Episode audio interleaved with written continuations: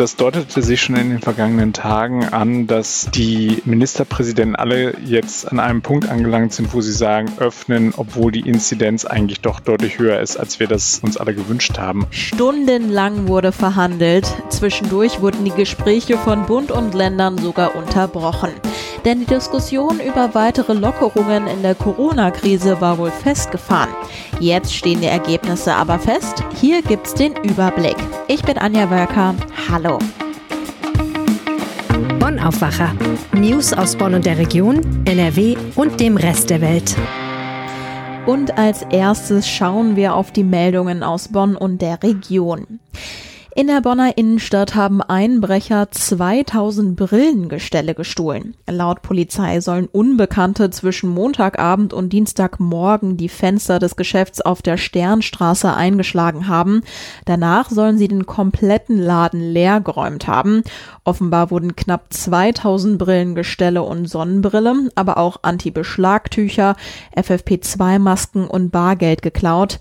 Die Gestelle sollen einen Gesamtwert von über 250.000 Euro haben.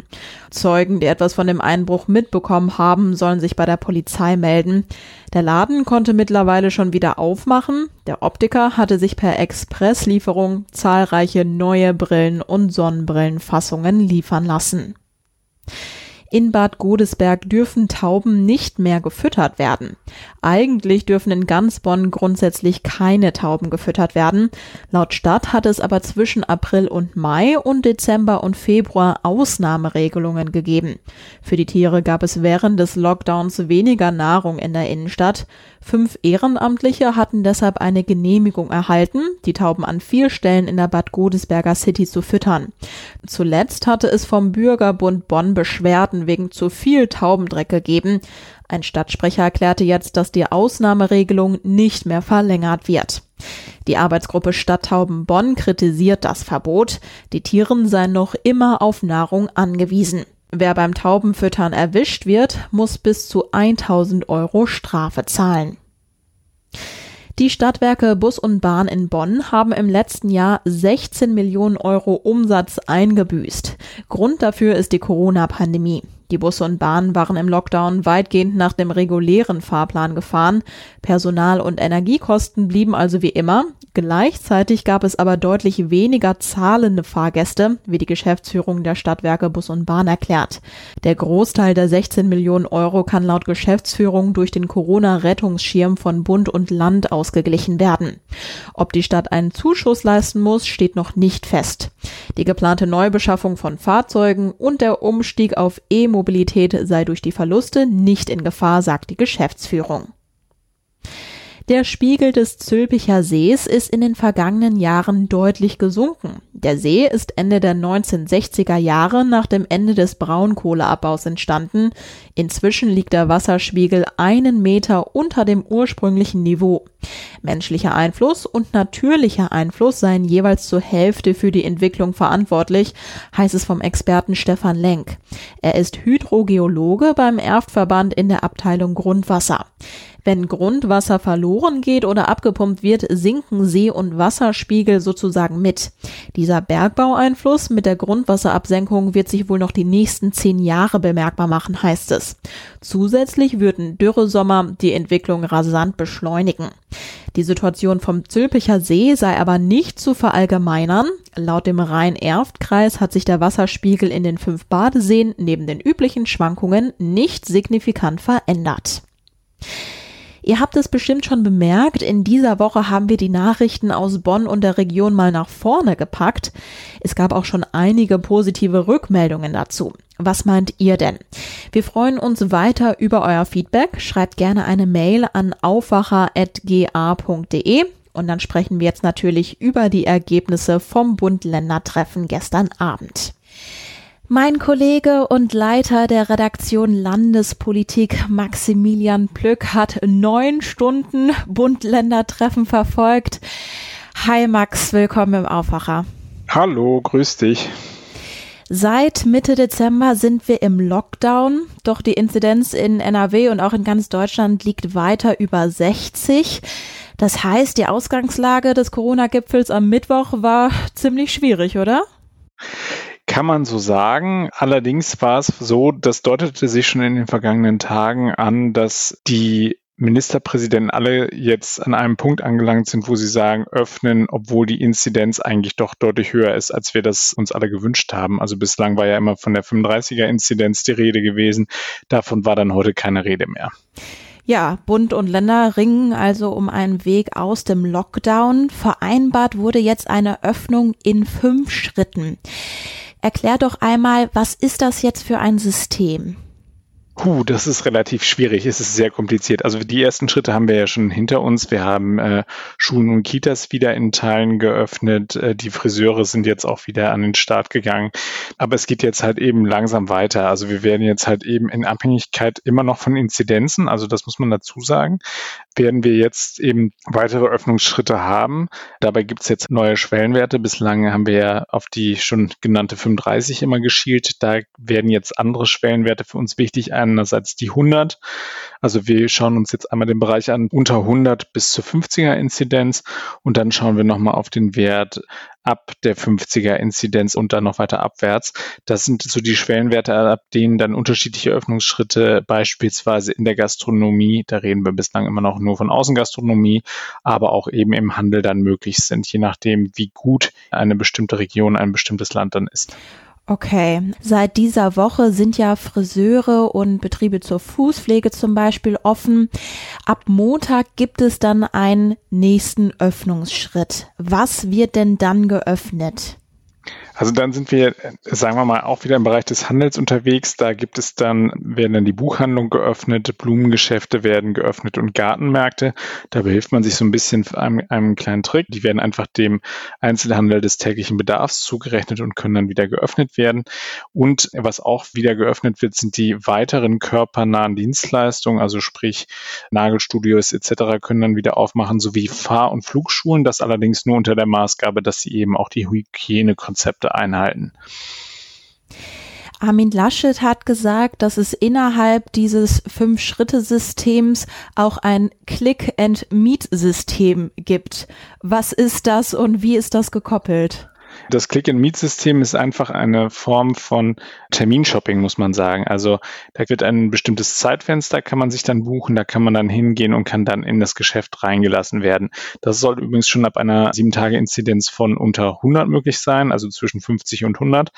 Und genau, das ist halt eben der, der, Versuch, dass man die Menschen langsam wieder in die Geschäfte hineinführt.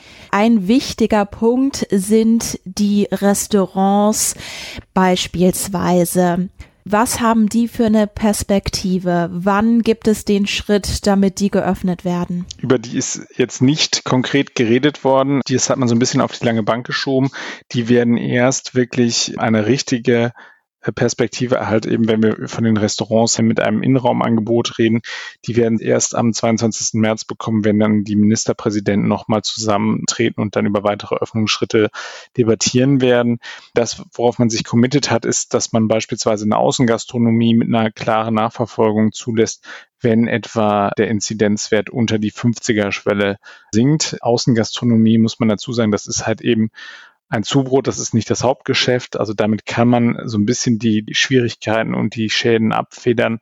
Das ist aber jetzt nicht unbedingt etwas, worauf die Gastronomen geschielt haben. Also die wollten halt eben weitergehende Öffnungen haben. Die haben sie aber auf jeden Fall nicht bekommen.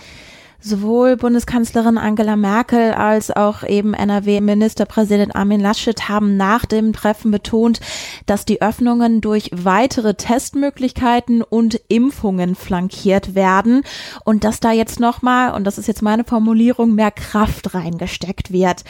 Fangen wir mal mit den Tests an. Was wurde da beschlossen? Also die Tests werden deutlich ausgeweitet. Das hatte sich ja der Bundesgesundheitsminister schon mal vor ein paar Tagen äh, deutlich aus dem Fenster gelehnt und hatte gesagt, er möchte kostenfreie Schnelltests für alle Bürger ab dem 1. März haben. Die sind ja augenscheinlich noch nicht gekommen. Ähm, jetzt haben wir ein neues Datum, auf das wir schauen. Das ist der 8. März. Da sollen die kommen. Das heißt also, zumindest bis dahin soll die Finanzierung stehen. Und dann soll es weitere Tests geben, beispielsweise in Schulen und Kitas. Dann äh, dort in den Kitas vor allem für die Erzieher, in den Schulen Schulen, einerseits für das Personal, aber eben auch für die Schüler selbst. Ja, also man möchte möglichst schnell herausfinden, ob asymptomatische Erkrankte durch die Gegend laufen und die dann halt eben schnell in Quarantäne schicken, damit die nicht weitere Menschen anstecken. Ein großer Streitpunkt ist noch, was ist mit den Tests, die Unternehmer für ihre Beschäftigten anbieten sollen, die nicht im Homeoffice arbeiten. Das war ursprünglich mal in einem frühen Entwurf, war das klar geregelt, dass es diese Tests verpflichtend geben soll. Von Verpflichtung ist allerdings mittlerweile keine Rede mehr. Da sprach Armin Laschet, als ich ihn darauf ansprach in der Pressekonferenz davon, dass er sich eine Selbstverpflichtung für die Unternehmen wünscht. Da wird aber am Freitag mit der Wirtschaft nochmal drüber verhandelt werden. Mhm. Auch beim Thema Impfungen wurden einige Neuerungen beschlossen. Was ist denn da das Wichtigste? Also da gibt es mehrere verschiedene wichtige Sachen. Beispielsweise ist da beschlossen worden, dass man die von den Wissenschaftlern empfohlene maximale Abstandsdauer zwischen der Erst- und der Zweitimpfung jetzt auch wirklich voll ausschöpfen möchte, um halt eben möglichst viel Impfvaccine unters Volk zu bringen. Die Bundeskanzlerin hat in der Pressekonferenz gesagt, dass alles darauf hindeutet, dass die STIKO den AstraZeneca-Impfstoff demnächst auch für Senioren zulassen will. Das heißt, dann wird auch schneller bei den Senioren verimpft werden. Ein weiterer wichtiger Baustein ist, dass die Hausärzte jetzt demnächst auch wirklich mit herangezogen werden zu impfen. Da ist dann die Idee, dass man Ende März, spätestens Anfang April dazu übergeht, dass die Hausarztpraxen dann eben auch mit in dieses Impfsystem aufgenommen werden. Und da hofft man dann, dass man einen ordentlichen Schub bekommt. Das ist ja jetzt wirklich ein Riesenmaßnahmenpaket, so empfinde ich es zumindest. In NRW wurde am Mittwoch ein Inzidenzwert von über 63 gemeldet und der Wert ist auch wieder etwas höher als noch vor einer Woche. Und zusätzlich breiten sich natürlich dann auch noch die Virusmutationen aus. Wie kann das denn dann alles gerade so in den Einklang gebracht werden, dass man jetzt so die Öffnungen pusht? Wir haben es geschafft, dass wir die hochvulnerablen Gruppen, also die Menschen, die in den in Seniorenheimen leben, weitestgehend geimpft haben. Das ist schon mal ein ganz wichtiger Punkt. Der NRW-Gesundheitsminister Karl-Josef Laumann von der CDU sagt ja immer, dass die Hälfte aller Toten in NRW aus den Seniorenheimen stammen. Das heißt, wenn man da schon mal weiter ist und da merken wir wirklich, dass dort die Infektionszahlen zurückgehen, dass es dann halt eben schon mal relativ viel gewonnen ist. So, man hat so etwas wie eine Notbremse eingebaut eingebaut. Darauf hat die Kanzlerin auch gedrungen. Das heißt also, wenn jetzt beispielsweise die Inzidenz über drei Tage über 100 liegt, dann muss man einschreiten und dann kann es auch sein, dass man wieder zurückfällt auf die Maßnahmen, die wir jetzt gerade im Augenblick erleben. Also wir sind in einer schwierigen Situation, aber ich glaube, die Politik war jetzt an einem Punkt angekommen, wo sie gesagt hat, wir müssen den Menschen auch wieder eine Perspektive geben. Ich bin auch so ein bisschen kritisch, was das Ganze angeht, weil eben die große Gruppe der über 70-Jährigen, also der Leute, die zwischen 70 und 80 Jahren alt sind, die sind eben noch nicht geimpft worden, die haben noch kein Impfangebot bekommen. Aber natürlich, ähm, da ist einfach das Bedürfnis da, dass jetzt da sich was bewegt und dem hat die Politik jetzt Rechnung getragen. Ja, dann ganz, ganz herzlichen Dank für die vielen Infos. Ja, sehr gerne. Die ganzen Infos halten wir natürlich auch schriftlich für euch fest. Einen Artikel habe ich euch zum Beispiel in die Show Notes gepackt und mehr Infos findet ihr natürlich immer auf rp-online.de. Schnee, Eis und Glätte. Vor kurzem hatten wir in NRW ja gefühlt noch den tiefsten Winter und dann gab es plötzlich Sonne satt.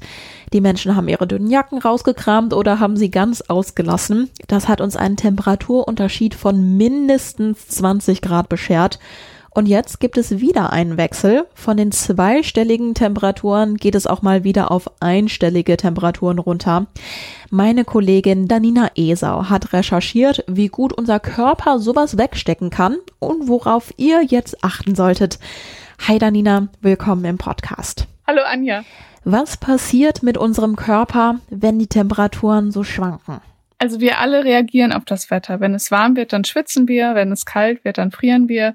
Und auch, dass wir schlecht drauf sind, wenn es lange regnet oder gut drauf sind, wenn die Sonne scheint, das sind ganz normale Reaktionen.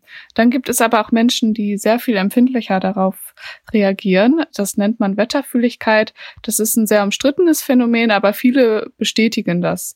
Das sind Menschen, die dann an Kopfschmerzen leiden, Migräne haben, Gelenkschmerzen haben oder sehr müde sind. Und dann gibt es noch wetterempfindliche Menschen, bei denen ist es noch ein bisschen schlimmer, die können dann sogar unter Atemnot leiden.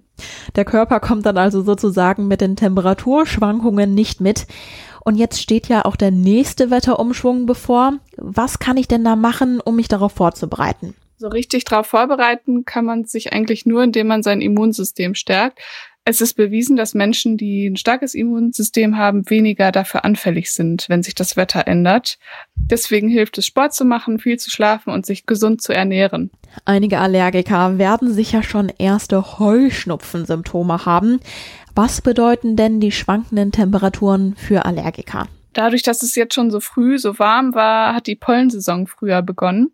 Seit Anfang Januar fliegen die Pollen der Hasel und der Erle durch die Luft und bald könnte auch die Birke starten. Das ist ja eine Polle, die von Allergikern sehr gefürchtet wird und insgesamt verkürzt sich dadurch die pollenfreie Zeit. Heißt also, die Zeit, in der Allergiker unter Heuschnupfen leiden, wird leider länger. Hast du denn Tipps, wie Allergiker sich dafür rüsten können? Ich habe da keine speziellen Geheimtipps, aber grundsätzlich hilft es, wenn man viel lüftet. In der Stadt sollte man morgens lüften, wenn der Pollenflug noch nicht so stark ist, auf dem Land eher abends. Dann sollte man auch versuchen, möglichst wenig Pollen von draußen reinzuholen. Am besten vor dem Schlafengehen die Klamotten nicht im Schlafzimmer ausziehen. Und dann kann es helfen, vor dem Schlafengehen auch die Haare zu waschen und Nasenduschen zu benutzen. Gut, in den nächsten zwei Wochen können die Temperaturen nochmal ziemlich schwanken. Wie ist das denn? Wie kommen diese Wetterumschwünge grundsätzlich zustande? Das Wetter ist in Mitteleuropa schon immer sehr wechselhaft. Das liegt an den Hoch- und Tiefdruckgebieten, die das Wetter dominieren und die sich immer abwechseln. Bei Hochdruckgebieten bekommen wir kalte Temperaturen aus Osteuropa und bei Tiefdruckgebieten sind das warme Temperaturen aus dem Süden. Und je nachdem, ob das Tief oder das Hoch gewinnt, haben wir hier gutes Wetter oder schlechtes Wetter. Und in diesem Winter hatten wir viele Tiefdruckgebiete. Deswegen war das Wetter auch so wechselhaft. Dann ganz herzlichen Dank dir, Danina, für die Infos. Gerne, Anja. Und diese Meldungen könnt ihr heute auch im Blick behalten. Die Ergebnisse der Ministerpräsidentenkonferenz gestern Abend sind heute auch Thema im NRW-Landtag. Die Abgeordneten sprechen heute Vormittag über die Beschlüsse. In Düsseldorf protestieren am Vormittag Taxifahrer aus NRW für einen fairen Wettbewerb. Die Kritik richtet sich vor allem gegen die Konkurrenz durch Mietwagen und Fahrdienstleister. Geplant ist ein Autokorso mit mehreren hundert Taxifahrern. Sie wollen außerdem einen offenen Brief an NRW-Ministerpräsident Armin Laschet übergeben. Über die Temperaturen haben wir jetzt schon gesprochen. Jetzt gibt es aber noch die Wettervorhersage für heute und morgen. Der Donnerstag bringt uns viele Wolken. Zeitweise kommt auch Regen runter. Dazu gibt es etwas Wind. Die Höchsttemperaturen liegen zwischen 7 und 12 Grad. Freitag wird es dann nochmal etwas frischer. Da sind bis zu 7 Grad drin. Ihr müsst wieder mit einem etwas graueren Himmel rechnen. Zeitweise gibt es auch ein paar schwache Schauer. Im Laufe des Freitags lockert es dann aber auch auf und die Sonne zeigt sich. Ich wünsche euch jetzt einen angenehmen Donnerstag. Schön, dass ihr zugehört habt. Ich darf mich verabschieden. Ich bin Anja Wölker. Ciao. Mehr Nachrichten aus Bonn und der Region gibt's jederzeit beim Generalanzeiger. Schaut vorbei auf ga.de.